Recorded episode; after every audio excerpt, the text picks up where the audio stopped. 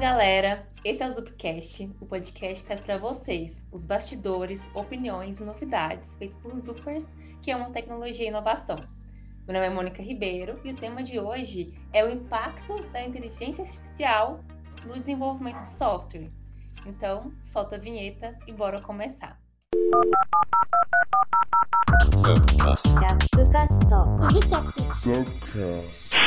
Esse episódio ele vai ser bem massa porque a gente vai discutir o real impacto da inteligência artificial, que também é chamada carinhosamente de IA, né?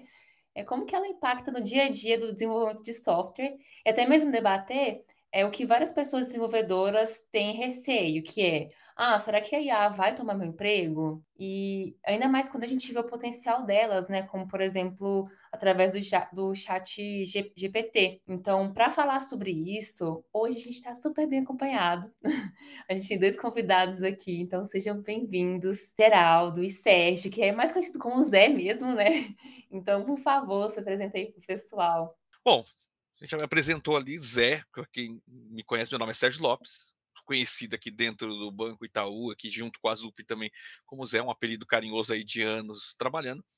Sou especialista em engenharia de software, meu foco aqui é back-end, e eu tenho estudado muito aqui, é, até para contribuir, contribuir aqui com esse papo aqui de hoje, é como é que é, a gente consegue enriquecer o nosso desenvolvimento de software usando inteligência artificial. E eu vou, vou dar um spoiler aí, não vai roubar nosso emprego não, gente, pode ficar tranquilo. Fala pessoal, espero que vocês estejam bem. Me chamo Geraldo, né?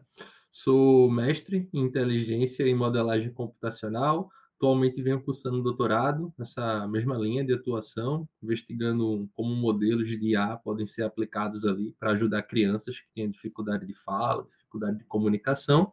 E aqui na ZUP eu atuo né, como especialista na área de dados, então aí envolvendo desde a parte de análise, ciência, engenharia e como o Sérgio falou, estamos com nossos empregos garantidos. Talvez até temos uma ferramenta aí para nos ajudar nas próximas no futuro próximo. Ai, sim, muito bom. Já deu um alívio assim só de começar o episódio com essas informações. E para a gente começar, é bem legal a gente é, botar aqui, né, o que, que é uma definição de IA, que, que é a inteligência artificial e como que ela está transformando os diversos setores, incluindo o nosso, né, que é de desenvolvimento de software. Queria ver um pouquinho de vocês sobre isso. Se a gente vai pegar esse contexto de IA de forma bem simples, né, a inteligência artificial basicamente se resume a modelos que fazem o computador conseguir simular comportamentos humanos.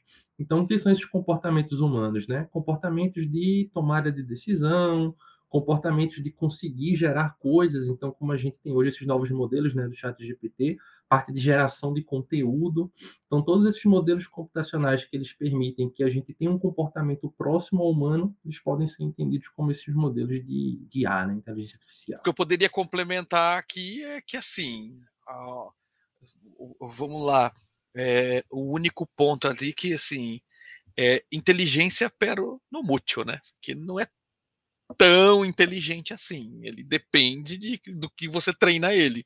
Mas é, é, é mais um, um ferramental que tem surgido aqui dentro do mercado em diversas áreas, não só né, na área de desenvolvimento de software, para a gente poder é, automatizar muita coisa e ter mais velocidade para encontrar respostas para pro, problemas que a gente precisa resolver, né? Isso. Exatamente. E até mesmo pegando esse gancho, né, busca por tomar o por fazer que o desenvolvimento de software seja ainda mais cômodo para a gente, desenvolvedor, é uma pauta que é bem antiga. E até a ZUP também tem auxiliado nesse ponto, que é em relação ao StackSpot, que é uma ferramenta que a gente consegue agilizar o desenvolvimento de software, diminuindo a carga cognitiva, né, das pessoas desenvolvedoras que estão usando, fazer um onboarding mais rápido por exemplo, por um projeto, uma configuração, um setup. E, enfim, a gente sempre busca recursos que traz com que a gente consiga desenvolver de uma forma muito mais rápida, entregar valor e a gente possa ser mais criativo, né? E aí, eu queria é, saber da experiência de vocês, né? Como que a IA, ela está influenciando para que a experiência das pessoas desenvolvedoras se torne ainda mais eficiente e mais produtivo? Eu acho que um ponto que, que eu olho bastante aqui no, no, é, no desenvolvimento de software. Vamos lá. A gente que produz código, se você parar para pensar, no fim do dia, é uma atividade repetitiva. Porque você não está inventando novos algoritmos, a não ser que você esteja trabalhando com ciência, com pesquisa, mas se você não está ali na produção do código do dia a dia, é algo repetitivo. É algo que você está fazendo invariavelmente a mesma coisa o tempo todo. E aí, aonde entra aqui a, a IA que ajuda a, a gente ali automatizar isso daí. Então, por exemplo, costumo fazer uma, um, um, uma alusão aqui, mas se você pega as próprias ideias de desenvolvimento, coisas, por exemplo, ali no Lombok, no Java, e coisa, qual era o objetivo de, de, disso? Por exemplo, a, a, quando a gente pega ali as ideias de desenvolvimento, é, uma das grandes vantagens de você usar uma ideia de desenvolvimento, você vai usar um IntelliJ da vida, um Eclipse, são as teclas de atalho que te ajudam a produzir coisas mais rápido, é, a geração de código automática. Aí você chega ali e fala assim, cara, é, resolva o boilerplate de código. Você vai lá, botão direito ou a tecla de atalho, você dominou ali a, a ideia que você está, você insere ali um, um, um, trecho de código pronto, é, um trecho de, de, de, de código ali que para resolver ali, ou por exemplo, Lombok, por exemplo, você vai usar a biblioteca para você escrever menos código. Então, nesse ponto, por exemplo, um dos principais vantagens que a gente está usando a, a, a IA aqui é, é produzir o código mais rápido para nós. Por quê? Porque em vez de eu olhar e procurar uma, uma vantagem legal que dá, por exemplo, principalmente o, pessoal que está começando a desenvolver. Você fala, putz, eu preciso codificar aqui alguma coisa. Você não sabe como é que funciona aquele método, não entende ainda muito como é que funciona aquilo lá. Você precisa fazer. O que, que acontece? Aí você, putz, preciso fazer. Você vai no Google, vai no Stack Overflow, vai procurar em um livro, vai procurar alguma coisa. Agora, não. Eu posso chegar num, num, num, numa inteligência dessa, pedir um comentário e falar assim, cara, ó, me ajuda com esse trecho de código. Eu precisava fazer isso aqui. Qual é o melhor jeito de fazer? Ele traz uma sugestão de código ali que eu posso falar, cara, tab, tá preenchido aquele código para mim. Então, isso me dá um ganho de velocidade para eu poder, inclusive, estudar se aquilo que ele me sugeriu vale a pena eu usar dentro é, desse cenário, né? Isso, e até um ponto que você disse, né? É, quando a gente tem essas ferramentas a nosso favor, beleza, é muito bom a gente usar, mas com sabedoria também, né? Não só copiar, aceitar o que ele sugeriu, achar que é o melhor, sem entender o que ele realmente está propondo. É, essa semana eu fui testar, né? É uma ferramenta para poder me dar essas sugestões. Eu queria ver ah, como, que eu, como eu poderia refatorar e melhorar esse código. Aí ele me deu algumas sugestões e aí eu coloquei uma delas que eu achei coerente só que quando eu rodei os testes unitários, deu no pointer. Então, assim, não dá pra confiar cegamente, né? A gente tem que ter essa malícia de, tipo assim, hum, será que é isso mesmo? O Sérgio ele trouxe um ponto interessante, né? De que essas ferramentas de IA, elas normalmente atuam basicamente para ajudar aquilo que as pessoas desenvolvedoras já iriam fazer no seu dia a dia. E uma coisa muito comum que a gente tem dentro de um processo de software hoje é a ideia da programação em par. Então, um chat GPT, um copilot da vida, ele pode ser visto como o seu par robótico ali, que vai estar lhe ajudando a estar tá construindo um código. Então, você está com a dúvida, você quer pegar uma sugestão de um conteúdo, quer que ele gere um código ali específico para você, você pode estar tá pedindo ajuda para ele poder fazer essas coisas, inclusive ações repetitivas. É, tem até um ponto que eu acho interessante, né? Que a gente fala muito da parte do uso da, da IA, para construção de testes automáticos, geração de código e tal. Só que quando a gente olha para um espectro, por exemplo, da parte de desenvolvimento web, especificamente para a parte de acessibilidade, a gente vê que hoje no Brasil e no mundo a gente tem muitos sites que não são acessíveis. E a parte de você construir uma aplicação acessível nada mais é do que você dedicar um pouco mais de tempo para gerar mais contexto para aquele conteúdo que você está construindo. Por exemplo, gerar uma descrição para uma imagem. Então, nesse tipo de ação, essas inteligências artificiais podem estar ajudando a pessoa desenvolvedora a ganhar produtividade e entregar produtos com uma qualidade, né, voltada para aspectos de segurança, performance, acessibilidade, de forma mais interessante. Só que aí fazendo o link com o que Mônica trouxe, sempre com aquele viés de verificação, porque ele pode gerar uma descrição para a imagem e ele ter alucinado ali, ter gerado uma coisa completamente sem sentido. Então tem que ter uma visão de uma pessoa especialista para olhar e tomar uma decisão de se aquilo realmente está coerente ou não. E, e, até pegando um gancho no que você falou sobre alucinação, né, Geraldo, porque pega um gancho até com o que a Mônica falou, o que você falou, por exemplo. Existe um ataque hoje em dia que é muito comum sendo usado é, com essas inteligências artificiais, que é justamente é, esse ponto. O, o, o, agente do mal, vamos dizer, não falar fraudador ali, porque não, às vezes ele não está querendo ainda fazer uma fraude, mas o, o, agente do mal, a pessoa que está ali mal intencionada, ele se aproveita que a IA ela tem essa ainda hoje eu acho eu acredito que nem exista solução para isso ainda da parte de alucinação ele se aproveita disso para poder começar a sugerir por exemplo código malicioso dentro ou código ruim dentro de uma resposta que você acha que é verdadeira. E aí você vai lá, coloca aquilo no teu código, não valida isso em lugar nenhum. Quando você vê, você tem uma aplicação com um comportamento errático em algum momento em produção e que você poderia ter se atentado porque foi justamente um, um, uma exploração dessa alucinação de IA. E outro ponto que eu pego também é, desse gancho, que é o que a Mônica falou, você precisa continuar sabendo o que você está fazendo. Por exemplo, um dos testes aqui que eu estava fazendo, um código que eu estava fazendo aqui no usando o chat GPT, por exemplo, como meu par aqui na programação, eu estava produzindo um código aqui e aquele negócio. A gente é old school, né? Eu tô do Java desde lá de trás. Aí eu peguei, estava fazendo um método lá, usei classe anônima para resolver um problema ali, não sei o que lá. E, na minha ideia, eu tenho conectado o SonarLint, né? Aí o Sonar começou a reclamar, falou assim, cara, isso aqui era legal até o Java 7. Depois do Java 8, você podia estar tá usando Lambda. Você não precisava mais estar tá fazendo isso daqui. Aí eu olhei e falei assim, peguei o chat GPT e joguei e falei assim, cara, me deixa esse código compliance com o Java 21. Eu estava no Java 21. Que código que ele me devolveu? Exatamente o mesmo código que eu tinha colocado. Meu código não estava errado. Ele era compliance com o Java 21. O Sonarlint que estava reclamando.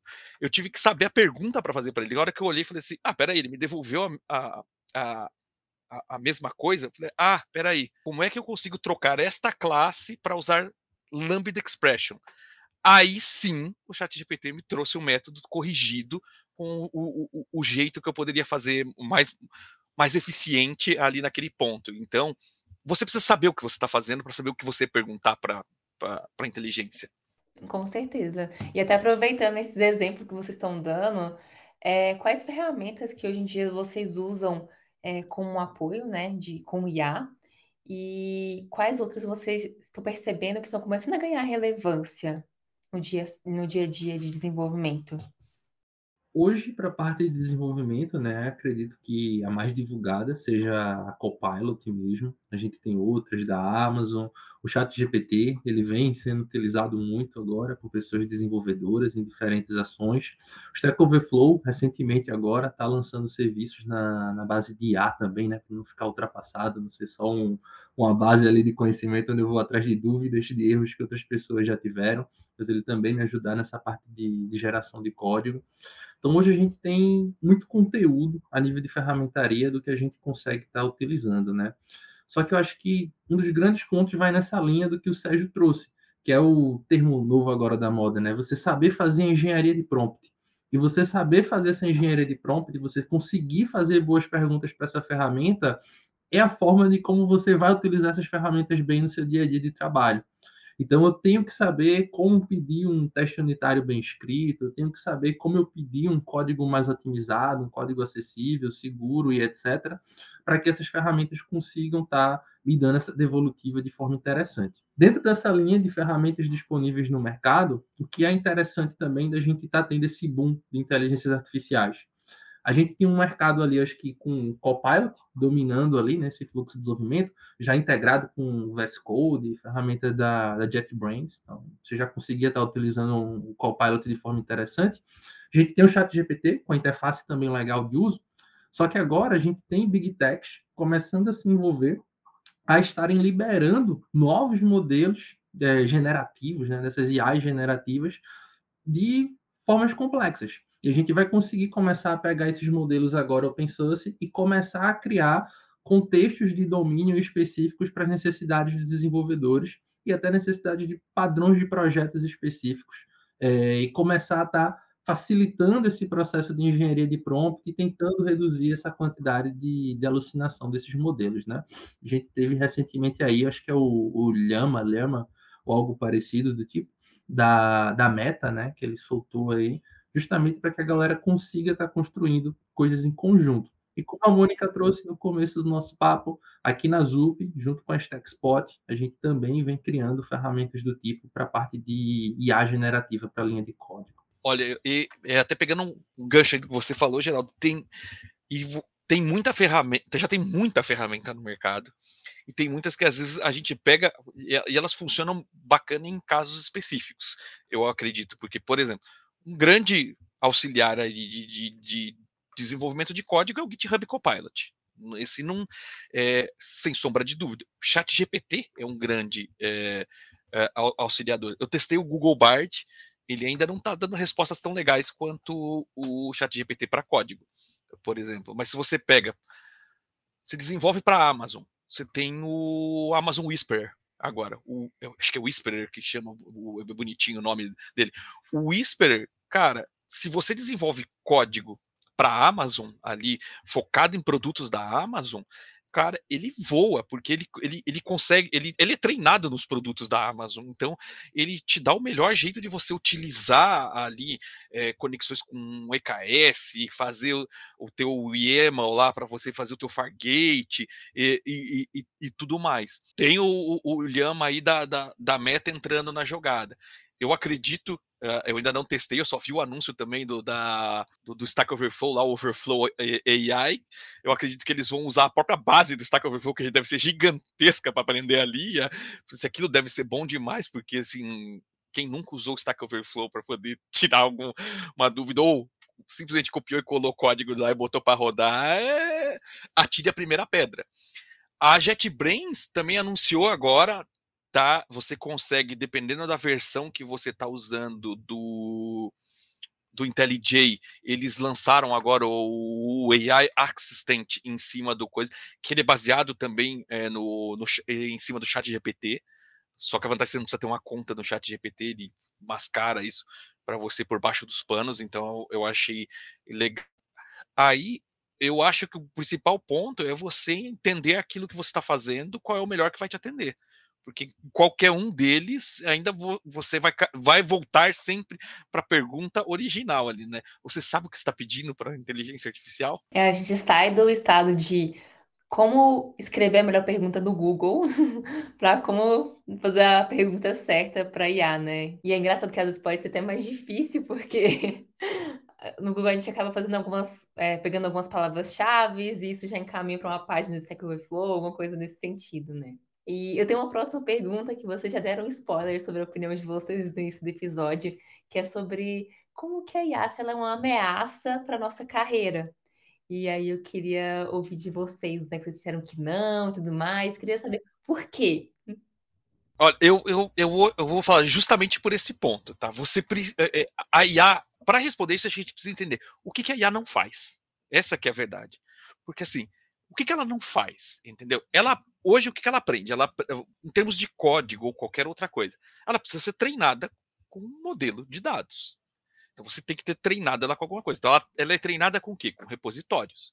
Mas, por exemplo, ela é, então ela é capaz de eu, de eu, falar assim, ah, eu quero fazer aqui, sei lá, somar o A com B na linguagem X. Ela é capaz de me dar um código disso. Só que, por exemplo, ela não é capaz de ainda, não sei se ela vai evoluir no futuro, é, entender convenção de código. Isso ainda cai para o fator humano, para o desenvolvedor. Então você tem que olhar e falar assim, cara, é a convenção do Java, com o nome da classe certinho, nome.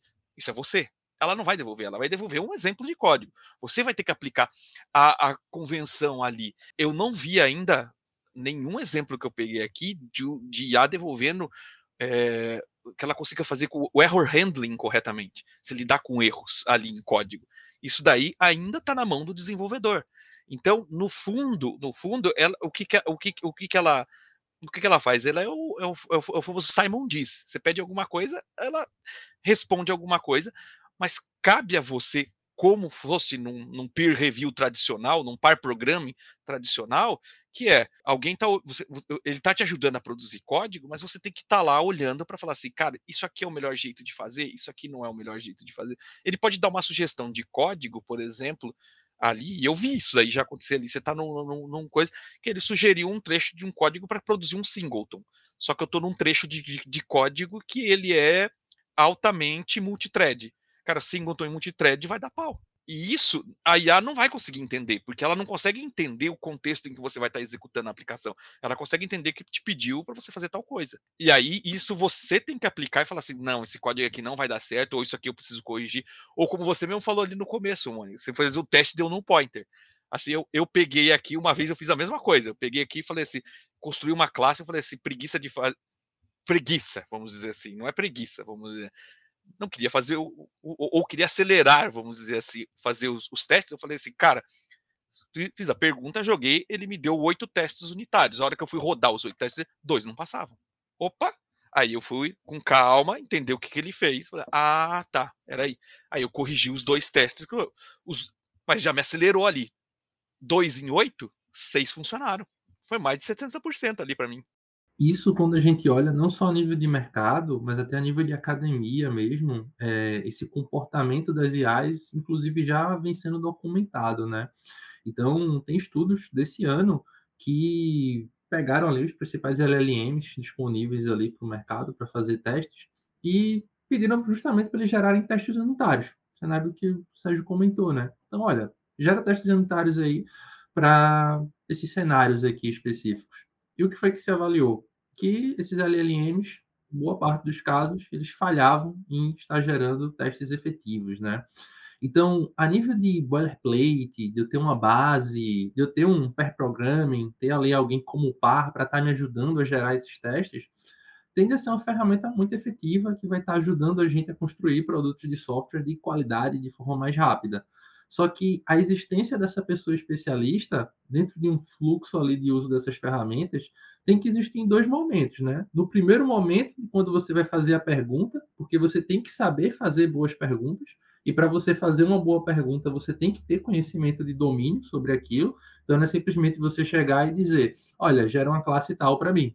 Você tem que dar um contexto ali específico para que ele consiga gerar essa classe seguindo boas práticas. E a análise da saída também, do output da ferramenta. Foi gerado um código como, é, como resultado, né? Qual sua visão crítica em relação a esse resultado que foi lançado ali? Esse código ele realmente é bom? Ele é executável? Ele é executável, mas ele é performático? Ele é seguro e etc. Então essa visão da pessoa desenvolvedora como especialista da área continua existindo a, a nível de mercado, né? De ter essa necessidade tanto para gerar conteúdo, analisar os conteúdos, ter essa visão crítica frente ao que está sendo lançado. Quando a gente olha para aplicações realmente complexas, aí que a gente vê cenários da ferramenta falhando mais ainda na parte de construção de aplicações completas, de algoritmos complexos e etc. E além de, tudo isso, o que é que a gente tem também com essas IAs? Novas oportunidades para pessoas desenvolvedoras, na real. Porque agora a gente tem pessoas que vão estar trabalhando na construção desses modelos. Construção desses modelos para parte de geração de conteúdo textual, de imagem, de áudio. Então a gente tem um novo mercado aí é, se abrindo, né? E dando essa possibilidade da gente, inclusive, pegar esses super modelos dessas big techs e tá gerando esses fine tunes, está gerando essas otimizações nesses modelos para gerar ferramentas dentro de domínios específicos de cada empresa. Como o Sérgio trouxe, né? Eu tenho uma ferramenta específica da Amazon, ela manda muito bem em ferramentas da, em soluções, em respostas específicas para produtos Amazon. Então, se eu tenho isso para Zup, se eu tenho isso para Itaú, se eu tenho isso para outros players de mercado, eu consigo estar tá direcionando ferramentas de A específicas para o meu domínio, né? É isso, muito legal. E até um ponto enquanto você estava falando, Geraldo, eu me lembrei de um tempo atrás, assim, muitos anos, em 2017, eu estava estudando muito sobre IA, até iniciei um mestrado em IA também, e o tanto que é interessante a gente ver a matemática por trás da IA, que quando ela acerta, ela vai para um caminho que a gente quer, nada mais é do que reforçar sinapses, né, como se fosse um cérebro humano, que é dar mais peso ali matematicamente para alguma parte, enfim, é, é, muito interessante ver como funciona. E aí também depende de nós, desenvolvedores, né, para ela continuar evoluindo, como, como você disse. E vocês, vocês deram vários exemplos é, dos desafios técnicos da IA e como que a gente usa nossas habilidades como pessoas desenvolvedoras para contornar isso e trazer ela para um, um momento produtivo para a gente. Mas, é, e aí, em relação aos desafios éticos e também de segurança que estão associados ao uso de IA no desenvolvimento, como vocês enxergam isso? Eu vejo que tem uma série de desafios. Então, acho que o tema mais quente quando a gente fala né, sobre questões éticas voltadas para a parte de uso de IA, é, a gente cai muito naquilo que as inteligências artificiais, os modelos, eles são treinados com dados existentes são dados de seres humanos que geraram ali. Então, se hoje nós temos comportamentos racistas, sexistas e etc., essas inteligências artificiais tendem a reproduzir esses comportamentos se não existe nenhum tipo de regulação lá dentro para limitar que ela dê essas respostas preconceituosas. Olhando especificamente para um processo de desenvolvimento de software, a gente tem a mesma coisa. Se eu tenho uma IA que ela é treinada com códigos, peguei vários códigos lá do GitHub. Dentro do GitHub tem vários códigos que não são clean code, que não são códigos que seguem boas práticas. Então, eu vou ter um conjunto de códigos ali gerados que não necessariamente vão estar obedecendo a bons padrões de projeto, padrões de arquitetura e etc. Então, eu tenho fragilidades sendo expostas ali. Dentro da linha da parte de segurança, mesma coisa. Não tem um respaldo nenhum de que a minha inteligência artificial vai estar gerando códigos e implementações realmente seguras. Um outro ponto dentro desse aspecto de segurança que é muito crítico é voltado para a linha de privacidade. Hoje, aqui no Brasil, a gente tem a LGPD, né, Lei Geral de Proteção de Dados. É, na Europa, a gente ainda tem leis mais rígidas ainda que a LGPD. E o que, é que acontece? Esses modelos hoje de LLMs, eles são modelos treinados com terabytes de dados, de super contextos, de dados de várias pessoas que são lançados lá dentro para treinar aquilo tudo e ele conseguir dar essas respostas de forma geral, né? de forma mágica. Mas será que tem nome de pessoas lá no meio? Será que tem CPF de pessoas lá no meio? Até que ponto eu estou lançando dados de empresa para uma máquina na nuvem da OpenAI e tá, ela está tratando isso para mim? Isso é seguro? E eu posso confiar nesse processo. Então, existe uma série de questões e questões que eu posso olhar desde o nível de desenvolvimento de software, mas questões éticas a nível de sociedade mesmo, e jurídico e etc., de quem é a propriedade desse conteúdo que está sendo gerado, é um conteúdo proprietário ou não, que vai gerar discussões por muitos e muitos anos.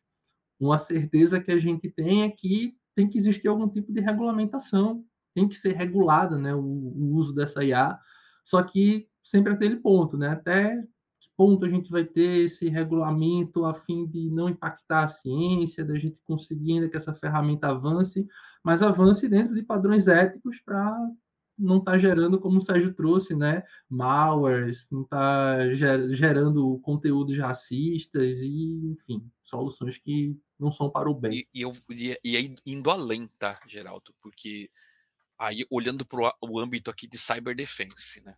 Não é só a regulamentação. Se você pega hoje, se você for, você, usuário comum, entrar no chat GPT, no Bard da vida, não testei o, o, o Llama ainda, não consigo falar, mas o, o chat GPT e o Bard eu consigo falar. Você chega lá e fala assim, cara, eu quero construir um código para fazer malware, para fazer isso aqui, blá, blá, blá, sei lá, um ransomware específico, ele vai te responder que ele não pode fazer isso, porque ele, ele tem um código de ética. Só que esse código de ética é quebrável. Existem ataques hoje, estudos, diversos tipos de ataque e estudos que mostram como você consegue é, bypassar isso daí até colocar. E tem vários, desde psicologia reversa, que, que é o maior exemplo do que ficou aí, a gente tinha um meme, mas aquele era real que o cara perguntava para IA onde ele podia fazer pirataria de, de software, e ela fala, não, eu não posso fazer pirataria. Ah, que sites eu tenho que evitar? Aí ela falou, deu a lista de sites para o cara evitar. E quebrou ali a, a, a, a ética, de certa forma. O, o chat respondeu com ética, mas deu a resposta que o cara queria, que era uma resposta de conteúdo nocivo, vamos dizer assim. E hoje em dia é, é uma faca ali que eu brinco que é uma faca de dois gumes, né? Ela tem, ela tá afiada para os dois lados. Assim como o, o, o agente do mal usa para o ataque, o agente do bem tem que começar a usar para se proteger cada vez melhor. Porque o que, que acontece com isso? Fora eu conseguir fazer isso tem técnicas já bastante exploradas aí que eu consigo quebrar e fazer com que o chat GPT me responda, o Bard me responda como fazer algumas coisas de malware. Tem algumas coisas que eu já testei, ele responde até o conceito de como você faria um ataque daquele tipo, mas os exemplos de código não funcionam mas, por exemplo, está muito crescente no mercado, e, não é, e, não, e, a regulamentação, de certa forma, não vai resolver, mas se você pega hoje na Dark Web, eu tenho fraude GPT, Worm, Worm GPT, não sei o que, os agentes do mal estão crescendo um atrás do outro, o cara está treinando a IA dele e está vendendo aquele produto para falar assim, produz aí phishing scan, produz aí é, conteúdo de, de, de, de para fazer ransomware, produz conteúdo para fazer vírus adaptativo. Não testei nenhum deles para saber se algum deles funciona. Então, o que, que acontece? De certa forma, essa IA, hoje, esse mundo de, de, de, de cyberataque, ele exigia que o cara tivesse um conhecimento a mais. Isso daí, assim como está facilitando a vida do desenvolvedor, para quem quer fazer esse cara do mal também está facilitando a vida dele. Está dando um acesso mais rápido a informações para aquele cara que está começando neste mundo de olhar é, como é que ele faz fraude. Então eu tenho que começar a olhar do outro lado também, falar assim, como é que eu me protejo mais rápido? E a inteligência artificial pode me, me ajudar também da, da, mesma maneira, porque ele vai me dar. A, se ele dá a velocidade para o cara criar, ele também me dá a mesma velocidade para eu me defender, entendeu? Então, é, é, o, o, o, vamos dizer assim que o jogo de gato e rato entre cyberdefense aqui e o agente do mal é, ficou mais sofisticado. Sim, com certeza. Tem muitos pontos que a gente tem que tomar cuidado. Até mesmo, por exemplo, se eu pego um código meu que é muito. Assim, é um código privado, né? Não pode ser exposto. Eu acabo colando ele inteiro, ali, uma classe inteira dentro do, da IA para poder tentar ter uma resposta. Então, eu acabo expondo informações sensíveis e obviamente, né, ele deve usar isso para treinamento, etc. E isso pode dar muito ruim. Então a gente ter essas atenções aí também. Isso aconteceu com a Samsung, né? Foi um case, foi um case mó famoso. Eles, o, o cara, o software inteiro deles apareceu no, no para fora porque o cara começou a usar para treinar. E aí, óbvio que aí no, neste mundo corporativo privou tá lá, mas as empresas em si estão olhando de, de, é, dessa forma, porque, por exemplo, o GitHub, o GitHub Copilot, ele não aprende de código privado, ele só aprende de código público. Então, se você não expõe seu código, você está seguro. O, o chat GPT hoje ele não, ainda não tem essa proteção, mas eles estão fazendo uma versão enterprise para poder atender esse cenário, para falar assim, cara, eu, eu consigo não expor o meu cara para fora porque é aquele negócio. Botou lá, você meio que espalhou no mundo, né? Até mesmo assim, pensando em futuro da IA, qual que é a perspectiva de vocês sobre o futuro do, da IA no desenvolvimento do software? Como que a gente pode se preparar para poder se beneficiar ainda mais do que tem vindo por aí? Eu vou falar, acho que o primeiro ponto é aqui é o desenvolvedor ter menos resistência com isso. Eu, eu, conheço vários desenvolvedores que o cara, você fala, se, eh, ainda torcem o nariz, porque eles acham que isso vai roubar o emprego deles. Não, é, eu acho que, que eu, o que, que, isso aqui, o, o, o, grande futuro aqui é, é você aprender como é que você vai automatizar suas tarefas repetitivas para te dar mais tempo para você focar em inovação, focar em melhoria, focar em, em, em evolução das coisas e tirar aquele o, o, o, mais do mesmo que você já está acostumado a fazer, deixar isso aí, isso, isso aí fluir. Então, eu, eu, eu, acho que o futuro do desenvolvedor é abraçar isso daqui, assim como a liderança ali de desenvolvimento também abraçar isso daqui, para dar esse espaço para você falar assim, cara, eu vou automatizar processos, eu vou tirar tarefa repetitiva daqui para te dar espaço para aprender mais, para melhorar código, para melhorar mais coisas e produzir coisas melhores. E com isso a gente treina, inclusive, a inteligência artificial para ser melhor ainda e nos facilitar mais e cada vez mais a gente produzir é, coisas melhores e mais rápido, né? É, e nesse ponto de resistência, né? Sei lá, se a gente volta aí, os antigos filósofos eles iam contra o processo de escrita. Eles diziam que o fato de você estar escrevendo o conteúdo ali em algum lugar poderia estar impactando na sua forma de guardar conteúdo, de raciocinar e etc. Só que a gente vê, né, a história nos mostra que não dá para a gente bater de frente com a inovação, com a evolução da tecnologia. Essas coisas vêm e a gente tem que aprender a surfar nessa onda. A gente brincava um tempo atrás que todo dia era um framework JavaScript novo, né? E agora a gente vê que todo dia tem um LLM desses novos para a parte de código, de imagem, de texto e etc. E a ideia é justamente as pessoas desenvolvedoras continuarem esse processo de aprendizado, saber qual, qual faz mais sentido para o seu domínio, para o seu contexto de trabalho. Acho que a nível de futuro aí a gente vai ter a oportunidade de estar utilizando essas ferramentas em outras áreas. Eu acho que hoje a galera usa muito para a parte de geração de código, dentro desse contexto de pair programming, né? Mas na medida que a gente for melhorando esses modelos, a galera vai ter a possibilidade de estar utilizando eles, sei lá, parte de gerenciamento de projeto, para essas áreas que hoje são grandes dores do mercado de desenvolvimento. Então, sei lá, acessibilidade, soluções web não são acessíveis é irrisório o número de páginas web acessíveis. Então, essas ferramentas elas têm esse contexto de pô, ajudar a galera a se tornar pessoas desenvolvedoras melhores, realmente conseguir estar tá escrevendo melhores códigos, dado que tem esse crivo do ser humano, da pessoa especialista. Então, acho que é, enfim, entrar de cabeça dentro desse processo de aprendizagem, entender como é que essas ferramentas funcionam, utilizar, dar a oportunidade de utilizar elas no dia a dia, verificar também como utilizar elas para o bem, né? Então, verificando, gerar bons prompts, verificando a saída, não ser só um Ctrl-C, Ctrl-V do conteúdo que foi gerado ali, mas, poxa, isso que foi gerado, que realmente foi gerado ali é de bom conteúdo. A gente conversou bastante sobre o Stack Overflow. O Stack Overflow, ele tinha isso, né? Você tinha uma dúvida, você ia lá, tinha a sua resposta. E você é uma pessoa desenvolvedora que você dá Ctrl-C, Ctrl-V, funcionou, você entrega, já era, ou você é uma pessoa que você vai ser crítico ao ponto de, poxa, esse código aqui ele realmente está bom, beleza, resolvi meu problema. Mas eu poderia fazer isso de uma forma melhor. Então, acho que aquele crivo que sempre existiu, ele continua existindo, e é você ter essa oportunidade de usar essas ferramentas no dia a dia e estar tá utilizando elas para o bem, como boas práticas, que a gente tende a ter um futuro interessante aí nessa parte de desenvolvimento de software. Eu só colocaria um, um, um ponto a mais, um case aqui, por exemplo, é, até colocando o, em cima do que o Geraldo falou, colocar aqui um, um ponto interessante, mas não é só automatizar código. Exatamente. Você tem mais automatizações ali. Por exemplo, um, um exemplo aqui, a gente faz a, a propaganda do, do, do, do, da, da, do, dos outros, né? Como diz o outro se você entrar lá hoje, sei lá, designer.microsoft.com, ele tem usando o, o da Meta, se não me engano, é, é, aí a da Meta você gera imagens a partir de, de, de do, do, do IA, você descreve uma frase, ele gera uma imagem.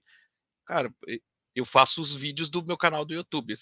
Toda vez que eu fazia um vídeo novo, tinha que ir lá no Canva, fazer o ícone, fazer. Não sei, cara, acabou, velho. Eu vou lá no negócio do, do, do designermicrosoft.com e falo assim, ó, dado esse logotipo aqui, ó, gera duas imagens para mim nesse tamanho, nesse tamanho, com o seguinte tema, tom. Cara, ele faz até, até, até o vídeo de entrada do, do, do, do, do pro YouTube, ele faz. Esse é um exemplo de uma pessoa back-end, né, que domina muito de design, usando IA pro bem.